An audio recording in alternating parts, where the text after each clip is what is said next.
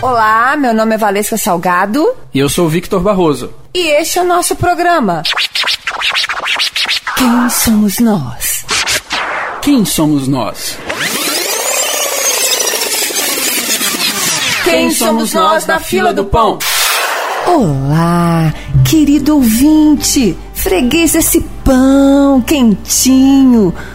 Feliz ano novo, primeiramente. Feliz 2021, estamos na reta final do Enem. E aí, caro Vitor? Alô, guten Morgen. Guten Rutsch Neujahr. Ai, meu Deus do céu, oh my God. Um feliz ano novo para todo mundo, né? Que ele seja muito melhor, mais tranquilo que 2020. Que venha a vacina, que venham muitas coisas e quem sabe nossa vida um pouco mais normal. É, e a gente tem tanto projeto para 2021 agora, né, Vitor? Estamos com tantos projetos. Tomara que vocês continuem seguindo, continuem assistindo e continuem ouvindo o nosso podcast Quem Somos Nós na Fila do Pão.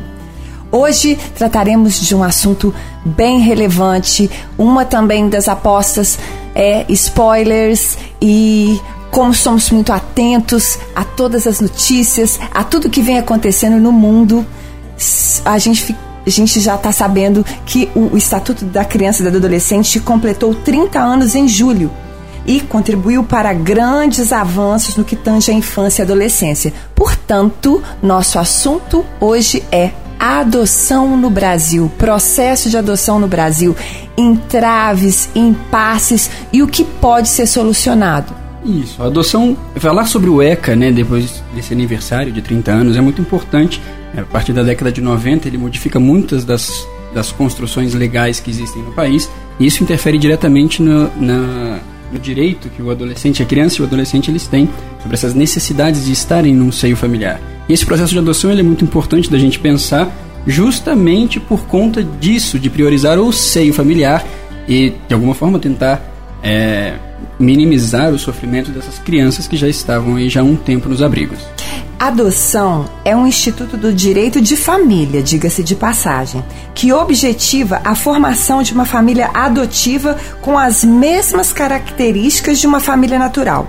A adoção é uma, uma medida excepcional que só pode ser realizada depois de superada todas as tentativas de colocar a criança ou adolescente sobre a guarda ou a tutela da família natural. Aí gera treta, né, Vitor? Aí é que mora o perigo, não é? A gente pode pensar de várias formas em como uma criança ela não está mais no seu familiar e por isso ela está à disposição para o processo de adoção. E é essa tentativa, que talvez em muitos casos ela acaba sendo falha, porque a criança acabou já entrando no processo de adoção, de inseri-la novamente com algum familiar consanguíneo, né? seja um avó, um tio, um primo, alguém que tem esses laços afetivos, sanguíneos, que a justiça acredita que sangue gera afeto, isso acaba impossibilitando o processo de adoção para algumas pessoas. Um processo que duraria aí no máximo quatro meses, ele acaba durando três anos e meio.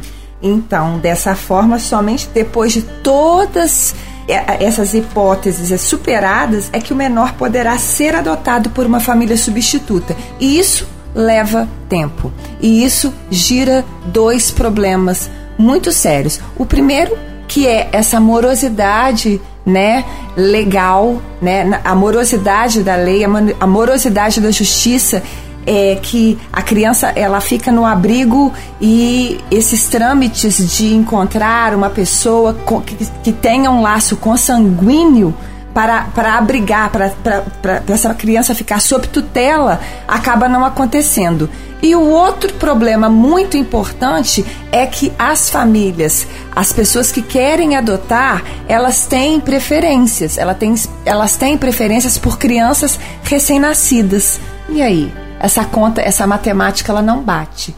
Porque há, é, em contrapartida que há muitas pessoas que querem adotar, há muitas pessoas a serem adotadas, mas a matemática não, não fecha por conta desses entraves da justiça. É, a gente existe um cadastro nacional para adoção e dentro desse cadastro as preferências das famílias que decidem adotar estão sempre nas crianças recém-nascidas ou até é, com dois anos saudáveis, seja de questões físicas ou cognitivas. Isso é um, um problema até, né?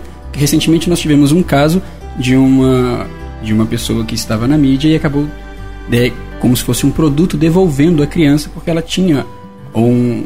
Ela, ela, fazia parte do espectro autista, né? E ela é. acabou devolvendo como se fosse um produto. Imagina o impacto que isso causa na mente, não só daquela família que recebeu, e principalmente na mente da criança. Né?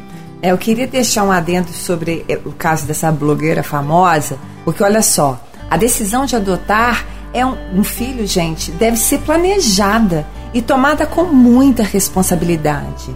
A adoção é um ato irrevogável, ou seja, não admite arrependimento posterior. E essa blogueira famosa devolveu o filho adotivo com, com transtorno espectro autista depois de três anos após a adoção. Olha que grave isso, Vitor. Isso é um problema, assim. É, você não está devolvendo uma mercadoria, você estava devolvendo um ser humano. Olha quantos traumas isso pode gerar numa criança. Ser devolvida depois de três anos de convivência num lar. Isso é, é, é, uma, é um problema muito sério. É um absurdo, né? Se a gente pensa até no, no, na ideia do, do produto, o PROCON ele exige das empresas até três dias para que se fique com o produto e se você queira devolver, você possa devolvê-lo. Verdade. A criança foram três anos e ainda a justiça aceitou essa devolução. Isso é um absurdo. Mais ainda, de todas as formas. Né? Porque não, se é, é uma medida protetiva para a criança, quando é que a justiça protegeu os interesses dessa criança? Né? Então, eu acho isso bem, bem, bem absurdo. É interessante aí, nesse ponto, fazer um contraponto histórico, né? Porque o Brasil, desde o século XVII, ele não tem leis, ele não tinha leis sobre o processo de adoção. Sempre era uma ideia de transferência de guarda. Só que essa transferência de guarda, ela sempre estava ligada a uma troca de serviços, né? A criança que não estava pertencente a nenhuma família era colocada em um abrigo, geralmente ligado à Igreja Católica, e era transferido para uma outra família, essa guarda transferida para outra família, para que a criança pudesse ter comida, um, uma cama em troca de trabalho. Sempre era a forma que famílias que tinham um pouco mais de dinheiro tinham como conseguir trabalho com baixo valor de remuneração, se não fosse com trabalho escravo. Né? Ah, então a Constituição de 1988 ela vem com um, um passo muito bom para que essa, essa criança ela tenha de fato uma medida protetiva e que se importe com ela. É, a gente teve, é, a, ao longo dos anos, muitas alterações no Estatuto da Criança e do Adolescente e até que enfim chegou-se a Lei 13.509 de 2018. É, não, é a Lei é 3.509 de 2018, né, que altera a lei do Estatuto da Criança e do Adolescente, que é referente à adoção, né? É, é, ela, ela desenvolve um, mecanismos diferentes e ela vem a ser menos morosa, ou seja, ela torna o processo de adoção mais célere. Aí eu, eu tirei aqui, olha, é, quem pode adotar uma criança ou adolescente no Brasil? Embora seja um ato que se fundamente na afetividade, amor em si, nem todas as pessoas podem realizar a adoção. Alguns requisitos mínimos devem ser antes ser preenchidos. Por exemplo, para ser um candidato hábil para adoção, é necessário que o adotante tenha alcançado a maioridade, ou seja, ter 18 anos completos. Da mesma forma, é necessário que o adotante seja ao menos 16 anos mais velho que aquele que será adotado. Isso, né? Podem adotar os maiores de 18 anos, independente do estado civil. E isso é interessante, né? Porque aí a gente consegue ver várias famílias recentes que são pais solteiros ou mães solteiras que passaram por processo de adoção e conseguiram adotar uma criança mesmo sem ter um cônjuge. É, tendo isso, né, e embora não exista uma lei específica né, sobre a adoção, por exemplo, para casais homoafetivos, os juízes baseiam-se no princípio da busca da salvaguarda dos interesses das crianças. O que significa isso? Né? Nos casos em que a avaliação da assistência social recomenda a adoção.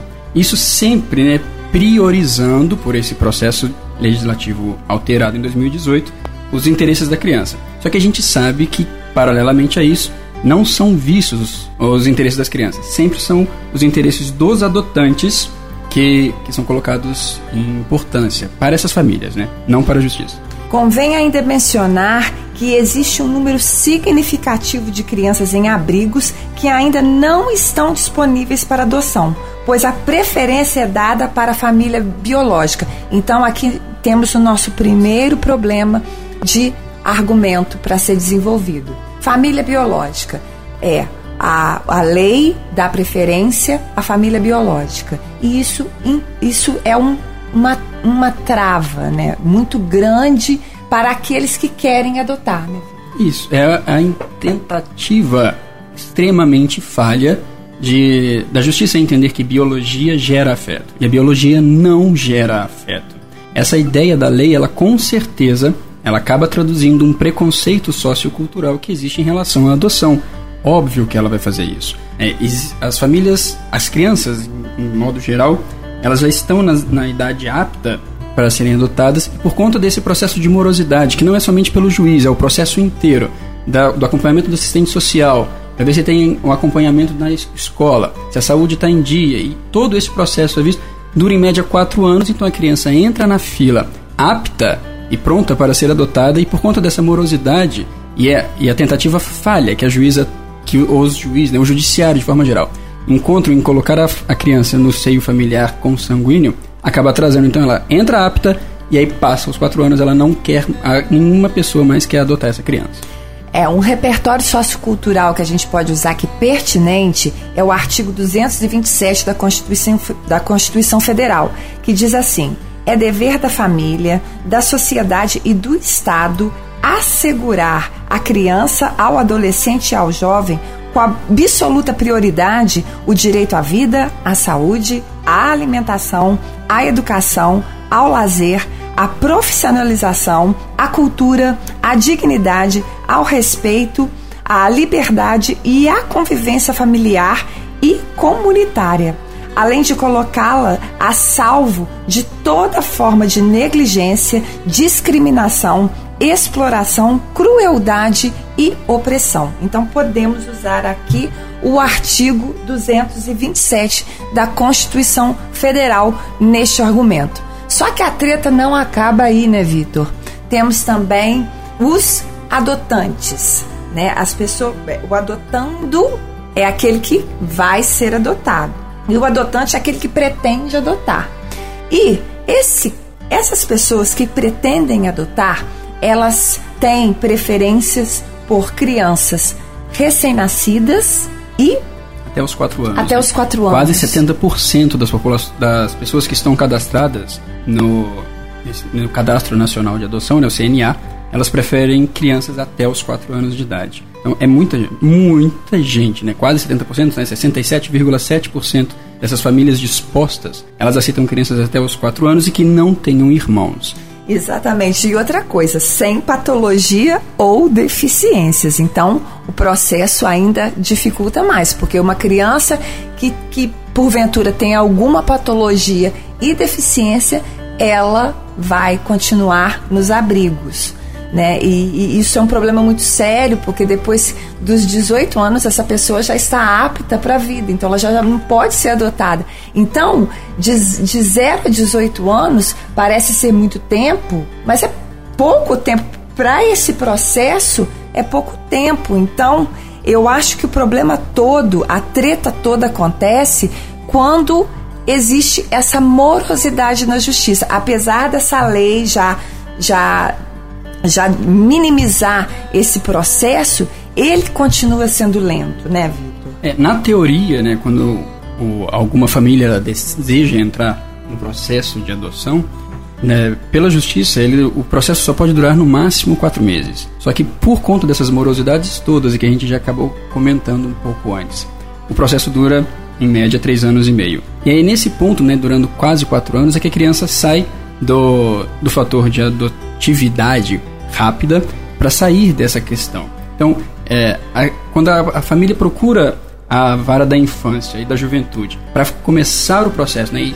e, se cadastrar, ela já encontra algumas crianças que estão disponíveis. Só que quando ela existe o, o apontamento do interesse e vai começar o processo, aí a justiça vai procurar a família, aí a justiça vai começar a levantar tudo que está nessa última lei e acaba atrasando o processo e evitando que essa criança por fim seja adotada.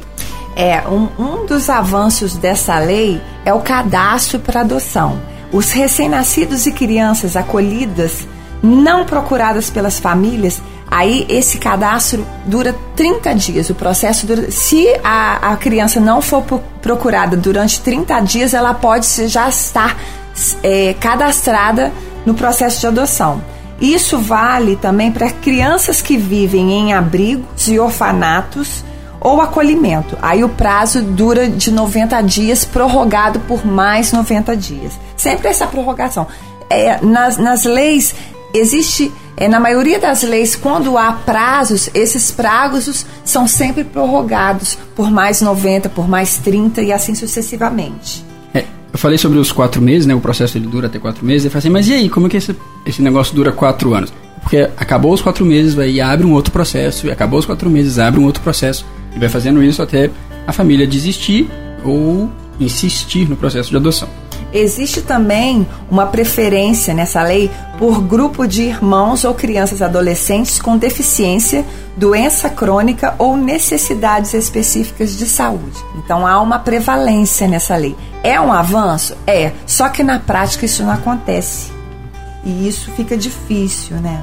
As novas regras de adoção no Brasil é Preferência na fila para os interessados em adotar grupos de irmãos. Nesse sentido, o ideal é que os irmãos não se separem e somente em último caso isso será permitido.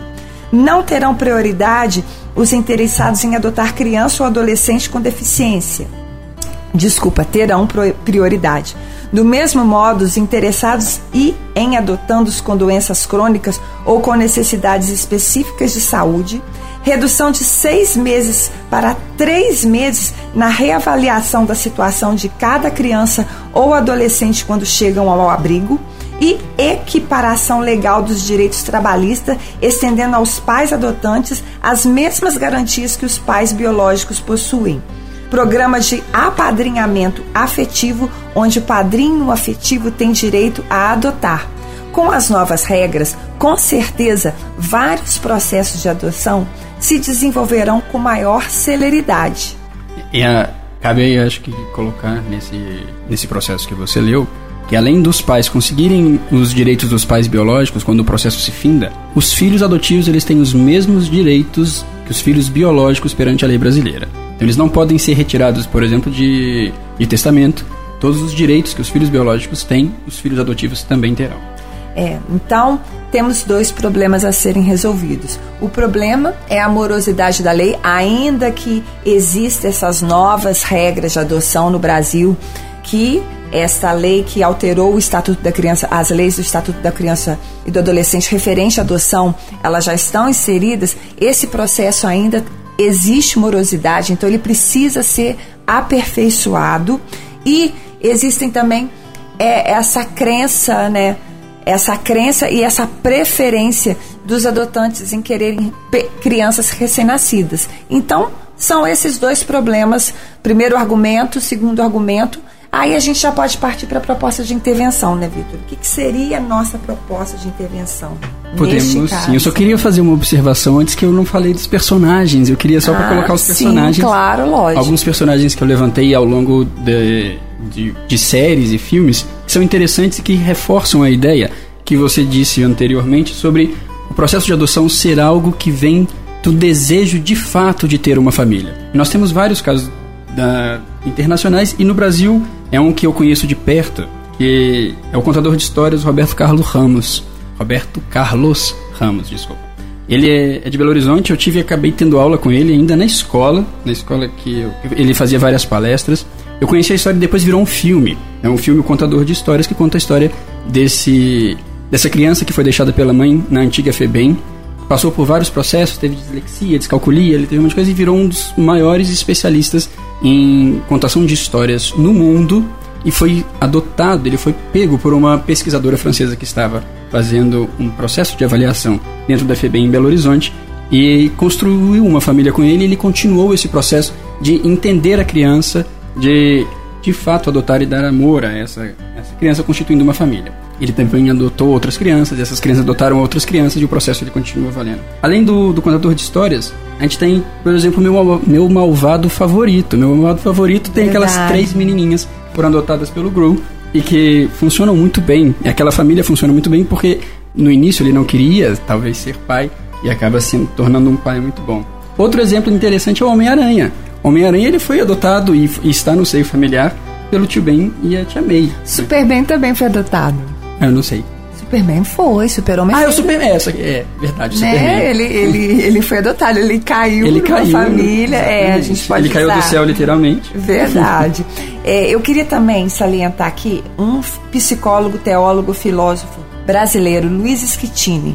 Ele diz assim: a adoção afetiva é a verdadeira relação parental.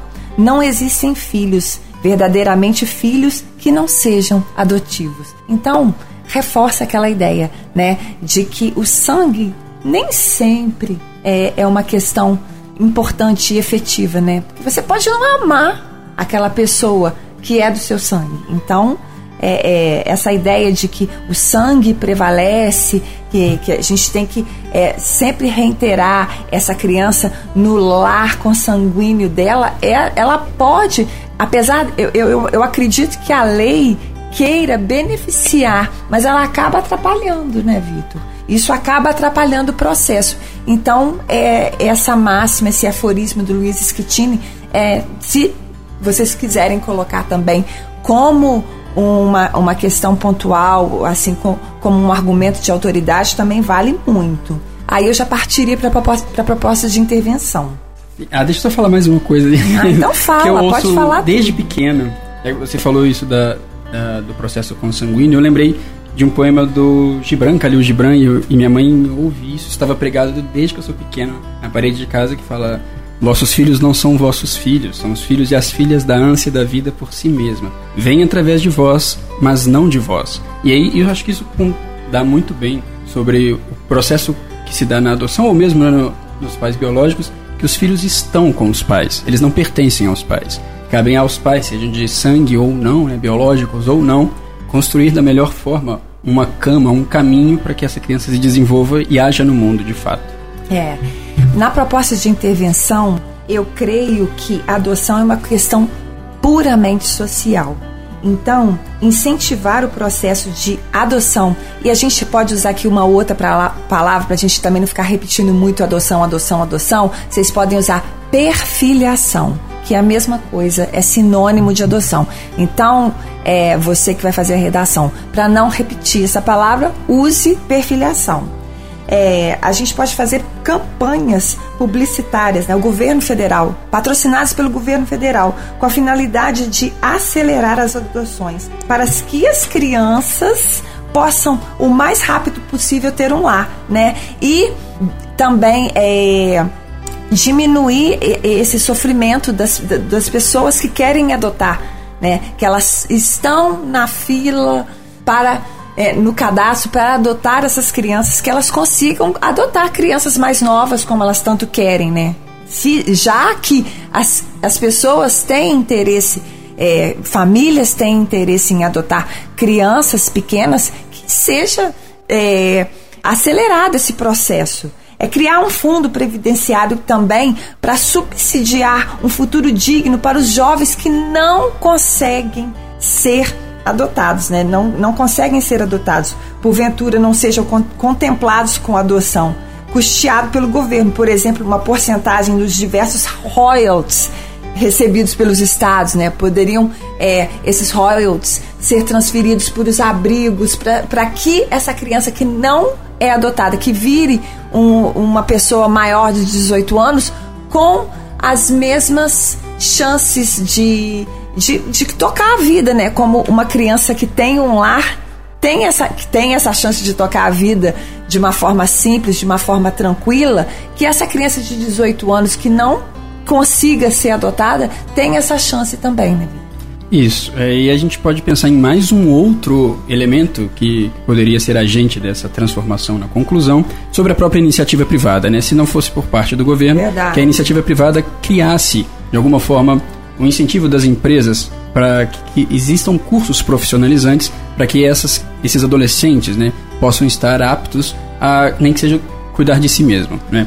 E, quem sabe, construir a própria família. Eu atrelaria agora outro, outro agente com, pelo próprio governo, ligado ao Ministério da Justiça, né, ao Judiciário especificamente, sobre essa regulamentação de prazos, né, uma alteração nas leis sobre uma regulamentação de prazos específicos, sobre quanto tempo, por exemplo, a criança vai ser ainda tentada de ser inserida na família sanguínea, definir regras para entrega voluntária, que isso não existe dentro da, da legislação brasileira, mudanças para a adoção internacional, porque nós não temos legislação para isso, e é essa alteração do direito à convivência familiar. É, é e essa, esse mesmo Ministério da Justiça deve promover é, a campanhas de implementação de incentivo à adoção a quem?